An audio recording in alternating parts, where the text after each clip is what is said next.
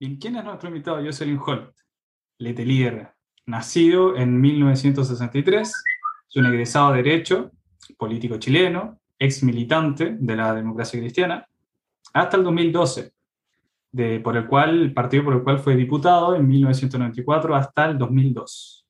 También recordaremos que fue candidato independiente en la elección presidencial de 2003.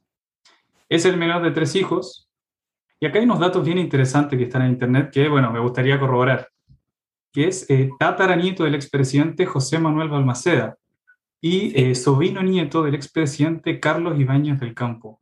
Eso lo encontré fenomenal, ¿no? Es un dato que no sabía y que, bueno, se lo encontré, o sea, cae un gen político histórico acá en, en Tomás Jocelyn También una faceta muy importante, la de dirigente estudiantil. Para mis coetáneos, la gente que tiene mi edad, por ahí eh, te conoce ahora en tu etapa de eh, candidato presidencial. Pero fuiste un férreo eh, dirigente estudiantil por la, por la Universidad Católica en los periodos de 1985 y 1986. Eso sería como un, un resumen de la biografía y trayectoria de, de Tomás. me gustaría llevarte a la infancia, Tomás. ¿Cómo, cómo, fue tu infancia? ¿Qué, ¿Qué, hechos te marcaron? Fue fuera de Chile, fuera de Estados Unidos. En realidad, eh, eh, nosotros nos fuimos, eh, mi papá se fue el, el 65-66 a trabajar a, a Nicaragua y, y, después terminamos en Washington y eso fue un periodo bastante largo, 10 años. Eh, en el caso mío, ellos siguieron, actualmente el resto de mi familia siguió ya un tiempo más hasta que después empezaron todos a volver de a poco, por así decirlo. Pero, pero la verdad de las cosas es que toda la niñez la pasé fuera y, y eso me marcó también, porque te permitió actualmente una, una, primero era ocho idiomas, en segundo término era salir de lo que fue mucho lo que fue la destrucción de la democracia chilena hacia lo que fue el 73, el golpe y la etapa inmediatamente después. Y, y, la verdad las cosas que eso fue a la larga algo que, que, que, tuvo un efecto positivo, porque te permite llegar y pensar las cosas, lo que, lo que los gringos llaman una mentalidad out of the box, actualmente, fuera de la caja, actualmente. Y eso, eso ayuda enormemente para, para despersonalizarse y para, para enfrentar las cosas como me ha tocado tener que verlas, por así decirlo. ¿no? Exacto. Y, y, en ese momento, esa niñez, ¿qué, qué Tomás Jocelyn ¿qué soñaba hacer? Ah, astronauta. Yo te diría que si tú me preguntas esas cosas, que es la primera cosa que se te ocurre, qué es lo que te gustaría hacer, mientras todos los demás querían ser policías, yo quería ser astronauta. Yo quería trabajar en la NASA. Quería ser ingeniero. Y después, posteriormente, eh, la otra cosa que me, me, me, porque, porque mi papá tenía una media hermana que estaba casada con un ingeniero que trabajaba en la NASA. Así que, por lo tanto, había una, había una, un vínculo, por así decirlo, que me, que me producía curiosidad y, y, y, era parte eventualmente un relato familiar, por así decirlo. Estaban en Estados Unidos también. Pero la verdad es de que eh, eso fue como rápido. Mi papá era arquitecto eh, y, y, si tú me preguntas a mí qué me gustaría hacer hoy día, si yo pudiera retroceder y hacer todas las cosas de nuevo, no habría estudiado Derecho, habría, habría estudiado Arquitectura, y eso es lo que me habría gustado incluso entusiasmar a alguna de mis hijas que hubiera querido hacer, pero no lo he logrado tampoco, Antonio. Así que, así que la verdad de las cosas es que uno se propone las cosas y las cosas se te van dando de una manera completamente distinta. Es, es, es, no es inteligente planificar esas cosas. Creo que tú eres médico, ¿no es cierto? Sí, estudio medicina, y claro, justamente así pasa. Y, ya, para que veas. ¿En qué momento empiezan entonces la, las definiciones políticas, el interés por estar ahí? Chile, porque yo volví el año 76 y pasé los últimos, eh, los cuatro años de enseñanza media en Chile. Y, y, te diría, ese es un periodo muy violento en el país, de 76 al, en adelante. Y, y la verdad, las cosas vivía con mi abuela. Y lo que te diría que más que nada me marcó fue la universidad. El entrar a la universidad estaban intervenidas, había mucha división, y a pesar de que me gustó mucho la carrera y me fue bien en ella, fui, fui, el mejor alumno de mi promoción, eh, estuve becado con, con matrícula honor, que era una cosa que hoy día ya está establecida en la universidad, pero en ese entonces eran las primeras generaciones que nos tocaba eh, algún tipo de estímulo eventualmente en función a desempeño. Eh, y, y, y, me gustaba la carrera, pero lentamente mi vocación fue hacia lo que estaba ocurriendo en el país y, y esa pelea. Así que por ende, eh, pronto me di cuenta que no iba a litigar, que no me iba a dedicar al ejercicio de la profesión, no iba a ser un abogado normal. Y, y, fue más una, un, un, devenir que se fue dando como, como te indiqué. ¿Y elegiste ser o, o decantar, digamos, por, por temas de, de, la política en un momento complejo para el país? Eh, ¿Tuviste miedo muchas veces, me imagino, en ese momento? No, eh, yo diría que eh, miedo había. Y el país estaba plagado de una situación que habían motivos para tener miedo. Pero si te preguntas a mí, a mí me tocó una situación que, que estaba relativamente blindado. en parte por a donde estaba estudiando, la Universidad Católica, en realidad era una institución que a pesar de que estaba intervenida actualmente, eh, la iglesia tenía un rol eh, importante en el país, producía un impacto que no era simplemente tan, tan fácil eventualmente ir a atropellar, y no solamente por mí, sino que a muchos otros. Y después también habían factores tanto familiares como también eh, que, que, ayudaron eventualmente a que, en, en cierto sentido, no digamos que efectivamente fui inmune, caí preso ah. tres veces, eh, estuve, estuve, en la penitenciaría, eh, adelante en mi casa eh, finalmente se tuvieron que desactivar 19 ampolletas de amongelatina en alguna oportunidad por parte de un comando anti, anti, anti, anti explosivo, por así decirlo. entonces yo, para serte sincero, tuve mi cuota de, de, de, riesgos, pero, pero no fueron los mismos porque yo no era dirigente clandestino, estaban, yo no estaba en la izquierda más dura, eh, y la verdad de las cosas es que paralelamente era un dirigente muy público. Y mientras más público eras, eso también te determinaba por, por generar algún nivel de blindaje, por así decirlo. Y eso terminó ayudando a que yo pudiera usar esa tribuna y ese rol, por así decirlo, en función de lo que me tocaba hacer. Entonces no tenía mucho tiempo para estar con susto. Buenísimo.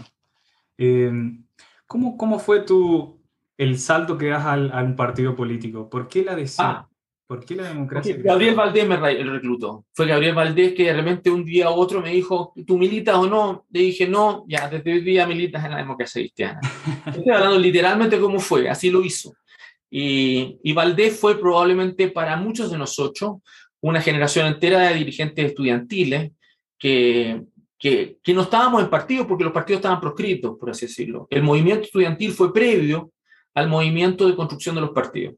Y, te diría que eso eh, nos dio una mentalidad determinada, una forma de no, no haber estado tan marcados por lo que fue la generación del UP y la, la disputa política de los años previos, y que estaban en el exilio o estaban en Chile y, y estaba desencantándose los militares, todo lo que tú quieras.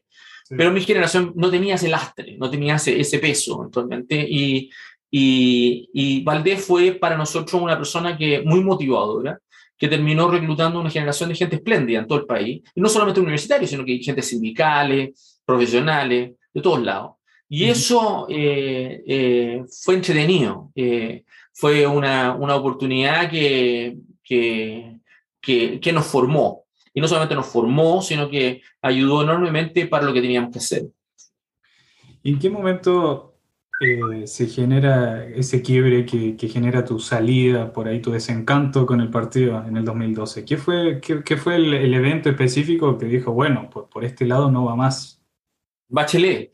Yo te diría que el 2010, eh, cuando, cuando eh, Sebastián Piñera en 2009 gana Frey, y, y, todo ese grupo humano que habíamos hecho gobierno eh, hasta por 15 años prácticamente, eh, en un determinado momento eh, se dan cuenta todos eventualmente de que, eh, por lo menos yo, eh, que esta cosa por ese camino no iba, no iba a ir bien. Y, y la verdad las cosas que yo no quise y, y, y, la sola idea de pensar en la vuelta de Bachelet, tres años después, eventualmente era algo que yo no estaba disponible efectivamente para sumarme. era necesario llegar y justamente construir o reconstruir un proyecto nacional y popular, pero desde una lógica diferente, a lo que había sido la concertación o lo que había sido las alianzas políticas que estaban eh, Y lo que pasa es que el grueso de la gente que estaba ahí en la DC en ese momento eh, no quería. Eh, y querían volver al gobierno con Bachelet. Okay. Y la verdad de las cosas es que la mayoría de las personas que estaban ahí, porque a mí me invitaron a exponer estos temas actualmente en un seminario donde estaba toda la dirigencia de la DC, uh -huh. la mayoría de las personas que estuvieron en desacuerdo conmigo en esa oportunidad Seis años después se retiran todos. Gutenberg, la Soledad Alvear, eventualmente la Mariana Elwin, eh, toda esa generación de personas que a mí me habían dicho que estaba equivocado, que era equivocado, que aquí íbamos a mantener eventualmente una, un, control y una hegemonía política de centro eventualmente en esta cosa, que eh, parece que, parece que eh, ellos no les resultó y terminaron todos fuera de la democracia Entonces, hoy día eh, yo los miro con mucha crítica, por así decirlo. Por eso soy tan crítico a todo el grupo Sichel, por eso soy tan crítico eventualmente lo que está haciendo también la Yana Proboste eventualmente en este momento, eh, porque creo que no tienen ninguna posibilidad, por así decirlo. Y, y, ellos están sufriendo los efectos de no haber tomado las decisiones a tiempo en ese entonces. En su momento, es verdad, totalmente. El estallido social no, fue, fue un acúmulo de cosas que, que fue un, digamos, un, espejo de lo que pasó. Eh, hoy el chileno joven, cualquiera está desencantado de la política a todo nivel, y da lo mismo izquierda o derecha, eh, con una política que no, no da soluciones. Y bueno, ese, ese, eso es lo que tú dices es parte del problema. El país está muy desesperanzado. Tiene una desesperanza adquirida y fomentada que ha sido intencional. Eh, y es lo que ha terminado con que la gente se quede en la casa. Y yo, la verdad, las cosas que creo que la única manera de que tú cambias es eso dando testimonio, jugándotela. Eh, por eso he insistido tanto en correr, en postular, en tratar de alguna manera estar en la papeleta. Por eso he dicho que efectivamente estar en, la, en, la, en la plancha electoral es hasta más importante que la elección misma, porque es la oportunidad que se tiene para formar opinión pública, tratar de demostrarle a la gente lo que tú quieres representar y tratar de mostrarle un camino. Y ese es la... No, no, lo vas a hacer intelectualmente, lo tienes que llegar y ponértelo arriba de la mesa y, y jugártela, por así decirlo. Es verdad. Eh, y referente justamente a eso, a estar en la papeleta, ¿postularías de vuelta Sí, lo que pasa es que esta oportunidad no logramos la firma y, y la verdad la cosa que yo, en eso es, es muy, eh, es muy eh, yo te diría frustrante eventualmente porque eh, era más fácil lograrlas. En esta papeleta dos candidatos dicen haberlas logrado, veremos si es que el CERVEL los ratifica o no, pero, pero yo siempre creí que se podía lograr. Y la oportunidad de hacerlo como candidato independiente es la oportunidad de romper lo que los partidos quieren de alguna manera forzarte como el mal menor y tratar de encajonarte respecto a una plancha muy fija de nombre. Por eso tenía una, una lista de candidatos en este momento que enreda más que ayuda. Y por eso hay mucha desesperanza. Y por eso hay mucha desesperanza respecto a la oferta electoral. Hoy día, los tribunales están tratando, haciendo una, una maniobra, una trenza en la moneda y una trenza bastante siniestra, gente, para reponer a Marco Enrique Minami, a pesar de que está siendo investigado por, por delitos que merecen pena fictiva. Eso nunca ha ocurrido antes en Chile, tener un presidente en esas condiciones eh, en la papeleta presidencial. Y eso es parte del problema que tenemos de cómo se nos ha manipulado la oferta. ¿Qué te parece que, que esta, justamente esta elección era, era más fácil, digamos? Eh, no, no, más que fácil. Más Porque con la oferta de candidatos que había, no sé si era más fácil ahora. No, era más fácil estar. Yo, yo, yo, yo, te puedo decir lo contrario, no lo logré, pero pero, pero, pero en eso yo no culpo a nadie, yo me culpo a mí mismo, por así decirlo. Eh, eh, los grupos que, que, de alguna manera podrían haber ayudado para llegar y justamente lograr que nosotros hubiéramos estado en la papeleta, no querían que yo estuviera en la papeleta. Eh, ya sea porque eran demócratas cristianos, que estaban con Sichel o con la Proste, eventualmente, entonces un tipo como yo los complicaba. Pero no solamente esos grupos, tampoco Cast quería que yo estuviera en la, en la papeleta, tampoco actualmente el gobierno quería que yo estuviera en la papeleta. Yo te diría que esos son los grupos principales, porque a pesar de que yo vengo de una cultura más de centro izquierda, por así decirlo, la verdad las cosas es que la disputa política con el Frente Amplio y con todo ese grupo en este momento es total, así que por lo tanto yo no, yo no, eh, ellos no son los principales eh, pares míos actualmente como para poder haber estado en la papeleta, son los otros. Y esos otros, por así decirlo, eh, veían con mucho recelo que un tipo moderado, que maneja temas públicos, que no tiene mochilas de las boletas FUTO, casos de corrupción, que no tiene problemas con las dos alianzas, por así decirlo, que tiene esta experiencia, porque esta cosa hay que tener un poco de experiencia, eventualmente, como para poder hacer lo que uno quiere realizar. No querían que un tipo así, no querían que un tipo con esas características tuviera la papeleta. Y mira lo que le está pasando hoy día lo que le está pasando hoy día a Sichel y Boric con, con Marco Enrique Minami actualmente. Lo se está metiendo actualmente por una decisión absolutamente siniestra desde fuera y eh, estos otros dos no saben lo que les golpeó, por así decirlo. ¿Nunca pensaste con, por ahí por algún candidato independiente o, o, alguien que conocieras ir con una alianza con otro candidato? Sí, y, y yo he hecho todos estos años un intento que lo hubiera hecho otros. El año 2007 eh, yo le propuse a Andrés Velasco que él corriera actualmente por fuera que se saliera a la concertación y corriera con un candidato independiente y no quiso. Yo le he ofrecido hacer esto a Lili Pérez, le he ofrecido hacer esto a, Raúl Alcaíno. Incluso por la izquierda se lo he ofrecido hacer a Mario Weisblut o a Ramiro Mendoza. Eh, te podría dar una lista enorme de gente que en algún momento yo les he dicho, haz lo tuyo y te ayudo. Actualmente, no tengo Además, buena parte de mi vida ha sido eh, promover a otros candidatos. Eh, como te dije al comienzo, Gabriel Valdés, Eduardo Frey, estuve en el grupo chico, todos estos grupos, los grupos más íntimos de, de, Alejandro Fox, de Soledad Alviar, de Adolfo Saldívar, en la época que yo estaba en la democracia cristiana. Así que no tengo ningún complejo de llegar y decir que no soy mesiánico, no digo, oh, yo tengo que ser yo. No, pero lo que pasa es de que yo sí sigo muy enfático de decir que esto se tiene que hacer desde fuera. No lo puedes hacer desde dentro o desde un partido. Y eso no me lo han aceptado, por así decirlo. Y, si tú ves la plancha electoral en este momento, es de puros partidos, son 30 partidos políticos que tienen secuestrado nuestra democracia, son piratas en este momento, son lo peor que ha pesado nuestra, nuestra, nuestra, nuestra democracia. Y son tipos que en vez de converger y formar una mayoría, fragmentan. ¿ah? tribalizan nuestra democracia, juegan la carta identitaria. En el fondo esa cosa no te va a ayudar. son gente que quiere llegar y seguir peleando, quiere seguir divididos, quiere culpar al otro. Y tú comprenderás que yo creo que por ahí no va la cosa, ¿no? Al final un candidato independiente, independiente, creo que no hay. A ver, eh, es que cuando yo digo, a ver, es que cuando yo digo independiente, cuando yo digo independiente, podría haber independiente con solo hecho de reunir firmas, ¿no? Pero no basta eso. Y por eso eh, a mí no, hay grupos que no me, no me toman como tal. Anda a preguntarle a la gente en lista del pueblo, actualmente, que es un grupo no partido, pero se quiere comportar como tal. Y para ellos, quienes no forman parte de su grupo, no son independientes.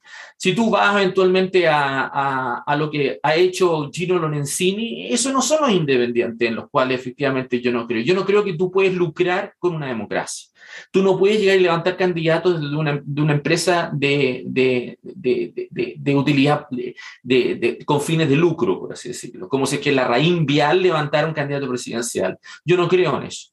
Tú tienes que llegar y levantar personas que tengan testimonio democrático, que no hayan aparecido ayer, que tengan algún nivel de, de experiencia y que sean capaces de hacer converger. Te digo, romper el empate derecha-izquierda es dejar de creer de que Chile eventualmente son este ping-pong ¿ah? de alternancia entre delincuentes.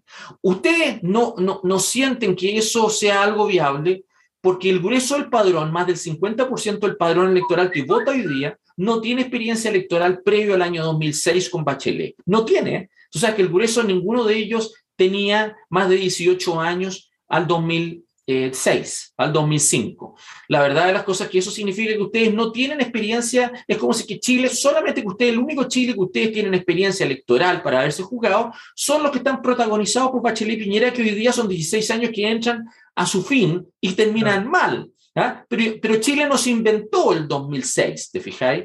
Hay un Chile previo, hay un Chile de siempre, hay un Chile que efectivamente siempre tuvo una lógica y una experiencia diferente, y esto no tiene por qué ser la única manera de, de, arruinarnos la vida democrática a un país como se nos está ofreciendo.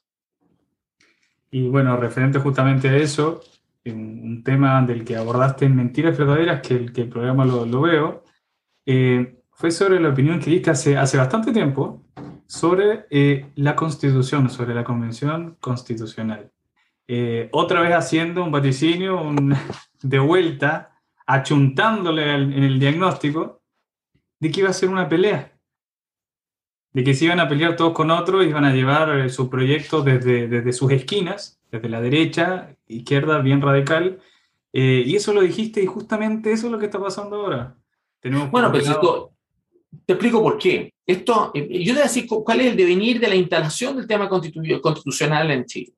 Antes del Lagos hace su, su parada de esta nueva constitución de Lagos, que no fue más que una reforma, pero fue una reforma importante, el 2005, fue el 2005 actualmente, en donde incluso firmó Yasna Proboste y varios otros, por así decirlo. Y se suponía que eso iba a significar eventualmente, no el fin del debate constitucional, pero, pero, pero terminaba la, la inquina y la pelea por llegar y poco menos que quitarle legitimidad a lo que habíamos hecho durante 30 años como un modelo político y social. Bueno, Resulta que el 2009, para cuando Frey postula a esa elección que pierde frente a Piñera, hay un grupo que se le, mete dentro de la campaña, donde estaba Juan Pablo Hermosilla, Guillermo Pickering, Pablo Ruiz y otros que se hicieron llamar los océanos azules. Ellos le, le, exigieron a Frey, de una manera bastante de la nada, poner la demanda por un cambio de la constitución. Y Frey se lo compró. Pero no propusieron ni lo que querían hacer, ni cómo lo querían hacer. Y yo discrepé de, ese tema en ese entonces, actualmente. Y dije que esta cosa le faltaba homogenamiento y les faltaba efectivamente planteamiento. Bueno, Frey no ganó, pero Bachelet volvió a la carga después posteriormente eh, al tema eventualmente eh, constitucional, al punto eventualmente de que no solamente en su primera elección, sino que ya en su segunda elección propone una nueva elección, eh, una nueva constitución y terminan estos cabildos, que si tú recuerdas fueron un fracaso. Y esos cabildos eventualmente lo que no hicieron era por lo menos ponerse de acuerdo respecto a lo que querían reformar, sino que lo que hizo Bachelet con esos cabildos es agitar la idea de que efectivamente se masificara eventualmente este deseo de reemplazo a la Constitución. Después Sebastián Piñera hizo lo que termina el 18 de octubre, ¿no? El 18 de octubre se termina siendo un catalizador para llegar y justamente definir una manera de llegar y cambiar esa constitución a través de esta asamblea constituyente, que termina siendo el ánimo de un grupo imponerse sobre otro, pero tampoco tenían claro lo que querían hacer respecto al contenido de una constitución. No lo tenían claro. Entonces los gallos eventualmente eh, han dejado eso para el devenir. Y estuve viendo una vez que ya se instala esta Asamblea Constituyente, no saben lo que quieren hacer. Todavía están discutiendo el reglamento. Se van a demorar tres meses en llegar y justamente resolverlo completamente. Y cada vez que van discutiendo contenido, meten más pelo a la sopa al punto de que ya no estamos hablando de ciertos temas como pueden ser salud, previsión, pueden ser algunos puntos en especial que se habían tocado en el debate público eventualmente, sino que quieren meter la bandera, el himno nacional, quieren meter eventualmente el tribunal constitucional, el régimen político, y en el fondo cada vez más. Entonces, la verdad de las cosas que en esa dinámica, además, la asamblea que termina saliendo... Eso lo viste venir. y la gente, había, lo había, la gente había romantizado el tema. Y, tú, es que, ¿sabes pasa? Es que, es que, es que, es que, no, que aún no ha conversado. Mira, yo vi el proceso del acuerdo nacional en los 80, porque participé el 85 en las discusiones de los grupos que armamos el acuerdo nacional. Todo lo que hicimos en ese momento es todo lo contrario a lo que está ocurriendo en ese momento. Lo que nosotros hicimos fue bajar las expectativas, estábamos en plena dictadura. Esto lo hizo con la iglesia. Lo hicieron tres ingenieros actualmente donde estaba, estaba Edgardo Benninger, estaba efectivamente, eh, ¿cómo se llama? Eh, Fernando Lenis, efectivamente estaba, estaba José Luis Zavala, estaba efectivamente un grupo humano de gente muy capaz que en el fondo quería reemplazar y salirse del autoritarismo de Pinochet, por así decirlo. Y para eso había que ponerse de acuerdo respecto en algunas claves eh, decisiva respecto a los años que iban a seguir para adelante.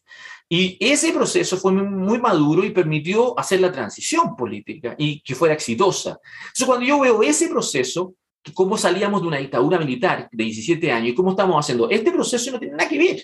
Este proceso le han metido la cabeza a los chilenos que un grupo se va a poder imponer sobre otro y van a poder cancelarlo y mandarlo a la casa. Y eso no es posible.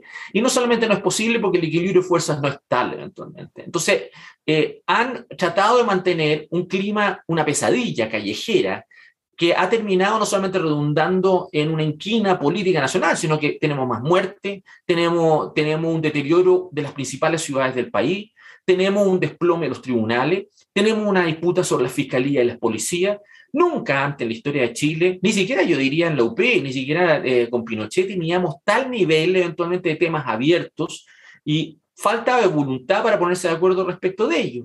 Entonces, yo no, yo no, yo, fíjate que Chile ha tenido varios, eh, varias constituciones, ha tenido varios ordenamientos constitucionales, y nunca, eh, ninguno de ellos, ni en los peores momentos, efectivamente estuvieron animados de una, de una dinámica de esta naturaleza. En ninguno. En absolutamente ninguno. Entonces, tú tienes que tener deseos de construir patria, por así decirlo. Y aquí hay todo lo contrario. Hay deseos de pelear, hay deseos de diferenciarse, hay deseos de llegar y decir, aquí me paro yo y no tengo nada que ver contigo. Entonces, esa dinámica yo la veo eh, que no hay arbitraje, no hay liderazgo, no hay claridad y, y, en el fondo angustia a los chilenos.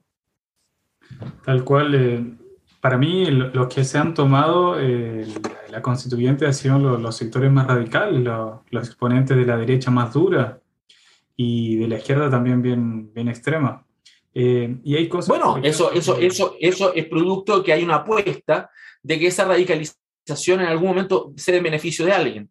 Y lo que yo he tratado de explicarles a algunos que en el juego de péndulos que tenemos, eso hoy día va a favorecer una izquierda. Si tú ves la composición de esa, de esa de esa ah, convención si tú ves esa composición, hoy día los grupos dominantes en ella es un grupo de una izquierda inorgánica. No son los partidos tradicionales de izquierda, los socialistas, no, no son el PC, no, es la lista del pueblo, son los grupos alrededor, que es una izquierda inorgánica que los tipos eventualmente se sienten fuertes y se sienten con capacidad de llegar a hacer lo que les da la gana. Y eso es lo que está llevando a esto un mal resultado, porque, porque la verdad las cosas que eh, te digo con toda sinceridad, de que tampoco esa izquierda tiene un liderazgo eh, entre ellos que permita saber lo que quieren hacer. Entonces lo que tú vas a tener hoy día es una elección presidencial que debería ganarla un tipo como Boric, por así decirlo, y, va a terminar siendo una guagua, una metralleta, por así decirlo, porque si tú basta verlo, basta ver sus equipos, la gente que está alrededor, y les quedan grandes.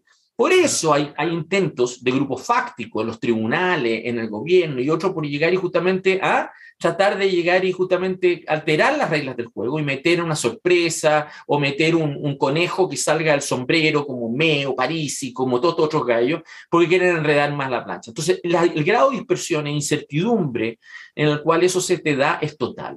¿Te fijas? Entonces, tú lo que vas a tener una elección de mucha incertidumbre, después vas a tener un plebiscito salida eh, de, mucho, de mucha joda, y vas a tener Perú. Eso es lo que estamos teniendo en este momento. Estás teniendo un devenir de hechos que se asemeja mucho a lo que Perú lo ha llevado a tener cinco presidentes en tres años. Tremendo. Y respecto a, a, los candidatos presidenciales, ¿podrías darme algunas definiciones de alguno? Te digo el nombre y me dices qué piensas de ellos. Bueno. Por ejemplo, de Sebastián Sichel. O sea, es Piñera con tatuaje.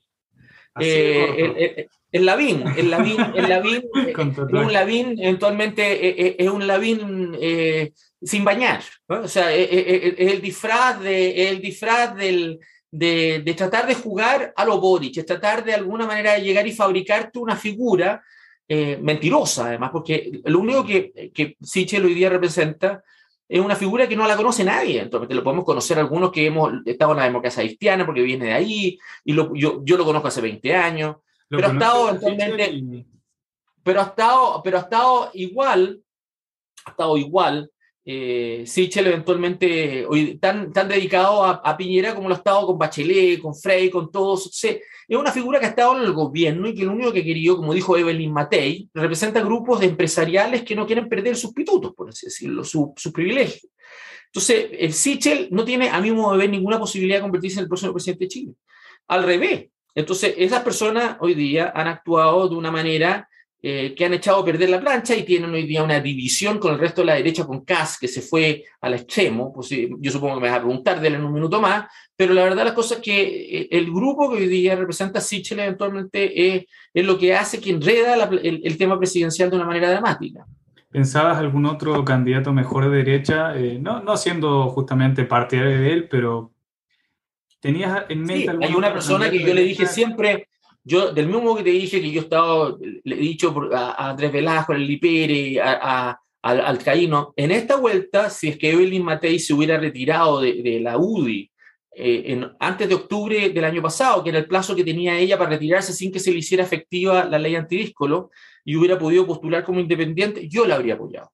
Y la habría apoyado sin ningún complejo actualmente, porque, porque tiene experiencia, tiene capaz, es una mujer eventualmente que además ha tenido testimonio, eh, es una persona ya fuerte, eh, y a pesar de que tenemos orígenes políticos completamente distintos, yo creo que entiende el problema, por así decirlo, y, no, y más allá de que, de que haya gente que, que no le guste, que venga de una realidad a otra, no, a mí no me complica que tú vengas de una identidad política de derecha izquierda, eso yo he trabajado con todo el espectro, así que no tengo, yo creo que hay gente decente en todas las culturas políticas de Chile, no tenía problema en eso.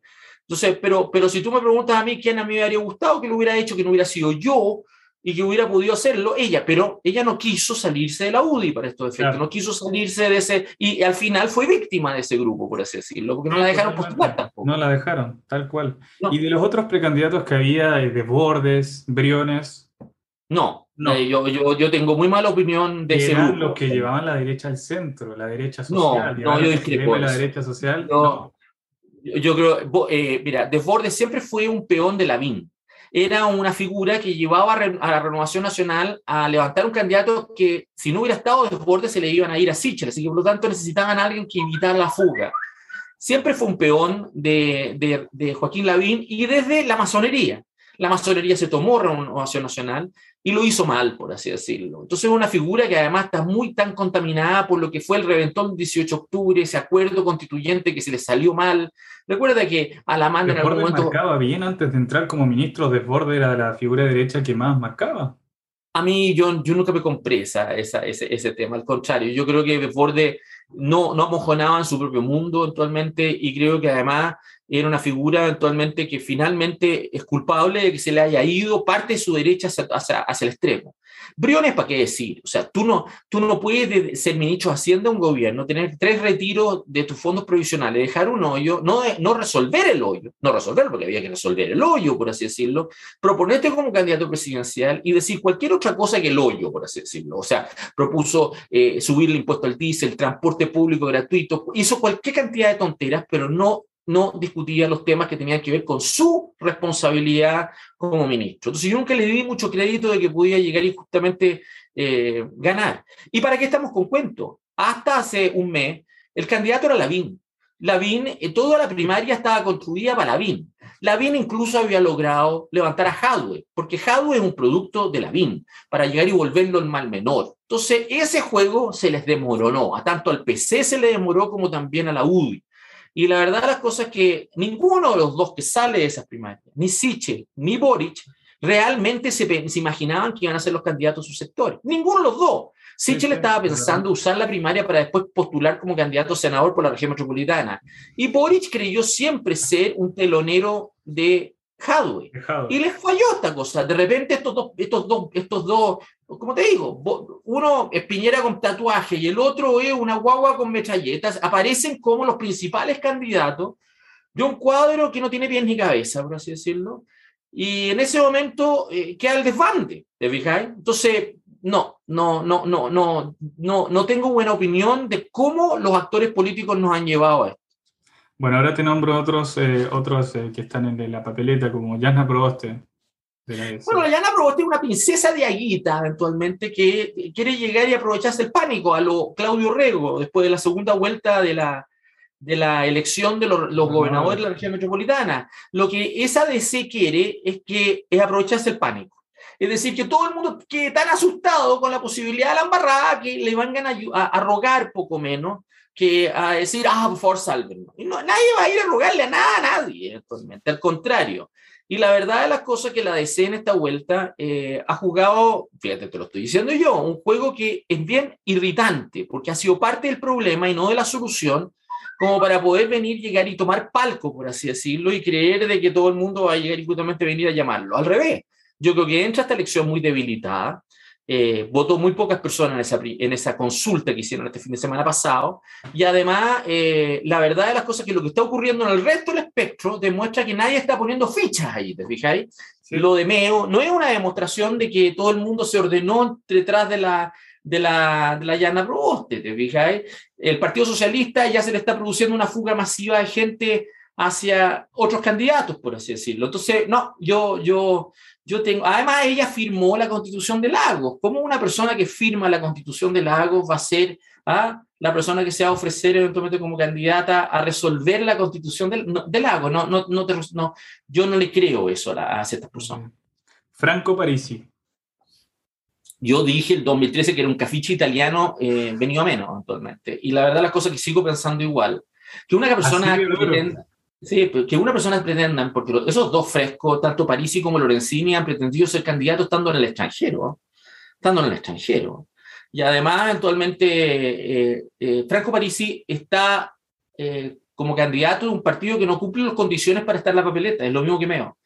Y en los próximos días eso se va a controvertir, porque no cumplen los dos meses de militancia previa eventualmente que la ley exige para que un partido pueda presentar candidato. Eso no se, no se discute en público, pero es un hecho. Entonces, el problema es que París eventualmente es parte de, esa, de, esa, de, ese engaño, de esa mentira, por así decirlo. Y como te digo, yo no creo en los populistas. Creo que esto, tú no vas a resolver los problemas de Chile ¿ah? con, un, con, un, con un poto sucio, que con un, con un tipo que sale de la nada, que trata de alguna manera de llegar y justamente ser disruptivo de esa manera. Al contrario, necesitas persuadir, necesitas convencer al país que haga esta cosa de otra manera y por allá no va la solución cuando eran los dos candidatos, nunca hubo un acercamiento. de ninguna parte sí, en algún momento, el 2013, me dijo que hiciéramos esto juntos. Y yo le dije, imposible, Franco, porque tú quieres que yo te apoye a ti, y yo no te voy a apoyar a ti. Y yo no espero que tú me apoyes a mí. Así que, por lo tanto, eh, eh, yo no soy tan desleal de venir a decirte, eh, ah, hagamos esto juntos, pero solo en base a mí. No, pero tú no tienes ninguna voluntad de llegar y, y ceder esto de otra manera. Al revés, yo estoy convencido que los que están detrás tuyo son los mismos que hoy día están detrás de Sichel, para que tú sepas ya, porque, porque fue Felipe Morandé el que fabricó a Franco Parisi cuando eh, lo llevó al decanato de Economía de la Universidad de Chile, de la Facultad de Economía de la Universidad de Chile. Felipe Morandé es un hombre de Piñera. Y, y, Felipe Morandé, después del 2013, cuando fracasaron con Parisi, eventualmente ayudó a la formación de Bópoli. ¿Ah? con Felipe Casti, con todo ese grupo, por así decirlo. Así que por ende, eventualmente, eh, Franco Parisi era como si es que Piñera le fuera, le fuera a pedir a Leonardo Farca, ¿te fijas o no? Sé tú, ¿ah? aprovecha tu popularidad, efectivamente, y corre tú, por así decirlo. Era este juego típico del piñerismo, del grupo Piñera, por enredar, enredar, enredar, enredar, y tratar de alguna manera de llegar y, y levantar conejos del sombrero con el objeto simplemente de dispersar la votación. Vamos con otro. Diego Encalao. Bueno, Diego yo lo conozco bastante, tanto por la Araucanía como también porque él fue formado en una fundación de Patricio Elwin, eh, que era, era, era una fundación donde eh, se trabajó con muchos demócratas cristianos y él estuvo ahí eventualmente. Lo que pasa es que Diego eventualmente es una figura que, eh, que en esta vuelta quiere apostar al, al pueblo y quiere jugar eventualmente a, a una cosa muy, muy marcada su identidad eh, mapuche, como también el juego con un grupo humano que yo creo que realmente está bastante enajenado, por así decirlo. Entonces, eh, pero no me atrevo a llegar y pronunciarme eh, con respecto a qué impacto va a tener eso. Yo creo que, yo creo que él cree que, que, tiene posibilidades de jugar a eso y yo creo que él tiene razón en parte de que el rechazo a los demás candidatos en algo lo va a beneficiar pero es una figura desconocida. Yo lo conozco, lo conocemos mucho que, quienes estamos, eh, hemos estado en Vichina, pero es una figura que eventualmente va a ser lo mismo que Sichel, por así decirlo, jugar a que nadie lo conoce, a que no tiene pasado, jugar a que eso puede llegar y justamente ayudarlo con una ventaja a los demás. Veremos, en una de esas sí, ¿ah? en una de esas lo puedo llegar y ayudar. Yo creo que hay gente que de repente eso le va, le va a comprar para bien, no comete tantos errores, tiene buen manejo, no es una persona que no es una persona que yo podría decir eventualmente que, que, que, es un enajenado, que es un provocador, que es una persona... Yo soy más provocador en ese sentido, en, en formas de, de, diálogo que él, él, se cuida más, es más comedido, por así decirlo, pero, pero, pero tendremos que ver qué es lo que ocurre para adelante, por así decirlo. Bien, eh, José Antonio Cast. Es que yo creo que eso es Vox en Chile. Esos son, esos son, esos son grupos ultramontanos, eso es Bolsonaro. Eso es un grupo de gente que irracionalmente ha creído que polarizando van a salir ganando. Y tú comprenderás que son los que llevaron rechazo, eh, llevaron a rechazo en el plebiscito pasado a su mayor derrota, porque debieron haber tenido el 40% de los votos y tuvieron solo el 20%. Y tú comprenderás que después de ese resultado, los tipos se dieron haber dado cuenta que en este ciclo esa estrategia iba a fallar. La estrategia de Vox en España funciona porque está en la oposición, pero no en el gobierno. Y los grupos que están detrás de CAS votaron por Sebastián Piñera. Entonces no pueden pretender polarizar y al mismo tiempo sacudirse del desastre que ha generado su propio gobierno, por así decirlo. y ese es lo que hace... Se llevó, se llevó varios, eh, se llevó diputados, se llevó varios Nada. políticos conocidos hacia, hacia su... Claro, pero, pero, pero en las elecciones han habido... Sí, sí, pero anda viendo las cinco elecciones que han habido, las cinco votaciones desde el plebiscito, incluyendo el plebiscito, es decir, a alcalde, a concejales, a, a, constituyente y a gobernadores regionales y te vas dar cuenta que los tipos les fue pésimo, por así. Un equilibrio político que durante 30 años fue 60-40 y con eso hemos vivido actualmente por culpa de Cast. Y eso es loco, eventualmente hemos terminado actualmente en un país del 80-20. Y eso le hace mucho, mucho daño a las soluciones para el próximo futuro. ¿Por qué? Porque la limita Entonces, yo tendría que pensar que los tipos lo hacen porque creen que van a ganar, pero los números indican que no están ganando. Entonces, cuando tú les dices eso, te lo reconocen. Te reconocen que la izquierda va a ganar en esta elección. Te reconocen que eventualmente ellos no tienen posibilidades, pero ellos creen que va a venir como una especie de cultura de lo que fue la UP con Pinochet, que va a venir un líder militar, un caudillo desde fuera, o que el Espíritu Santo eventualmente va a hacer que todos voten rechazo en el plebiscito salida, sin ponderar que ese plebiscito depende del gobierno, depende del presidente. Entonces los gallos eventualmente no te explican cómo pretenden convertir esta situación de debilidad en la cual están en un ciclo que en un lapso corto eventualmente se te vuelva a favor. Al revés, los tipos no toman en cuenta que con esa mentalidad de mente, ¿ya? porque yo he viajado mucho a Venezuela y tengo familia allá y me relaciono mucho con ellos, bueno, lleva el chavismo 20 años por culpa de tipos como Cast. 20 años. O sea, esto no es la UP que después viene un líder militar y al corto periodo de tres años, lo que sea, ah, los echa, los exilia, los mata o, lo, o reemplaza esta cosa. No, no, va a tener tal vez 20 años de un ciclo político que te va a ser muy difícil de poder revertir con esta lógica de tipos, por así decirlo. Es la actitud de la Tere Marinovich, ¿ah? de comerse la negrita para provocar, ¿ah? el llegar y justamente pelear por el Mapudunguna dentro de, la, adentro de esa convención constituyente, decirse pesadece, provocarse, ningunearse, decir que tú eres negacionista, no puedes entrar acá, te vas, no estás acá. Esa mentalidad no te va a dar lugar a un país que construya, que converja, pase una nueva constitución y menos te va a dar mayoría, porque los chilenos recelan de eso. Bueno, después de un análisis bastante fino respecto a los candidatos, vamos a una parte un poco más lúdica, que es la última, que es un set de preguntas random, o sea, preguntas varias. Eh, de respuesta corta, sí. Sí, no, me gusta, no me gusta, y específico. La primera pregunta, plato comida favorita. Ah, yo soy usibarita, así que puedo decir. Pero últimamente estoy abusando de las papas. Me gustan las pasteleras de papa, me gustan las papas con queso. mira, estoy pasando por mi etapa de papas. Bien, en toda su, todo su esplendor. Después, música eh, o artista musical favorito. Ah, me gusta todo. lo que pasa es que yo, soy, yo en eso soy lúdico, muy lúdico, pero, pero soy parte de una generación que vibra con Sinatra, vibra eventualmente con, con, con un romanticismo, actualmente que va desde Pavarotti, la Barbara Streisand, y puedo estar con Sting, o puedo estar con, con, con puedo estar eventualmente con, con, con, no sé, Kike Melonga, o puedo estar eventualmente, ¿ah? Y puedo estar también con Brahms, puedo estar con Liszt, puedo estar con Beethoven eventualmente. O sea, me vas a encontrar muy universal en eso. Buenísimo.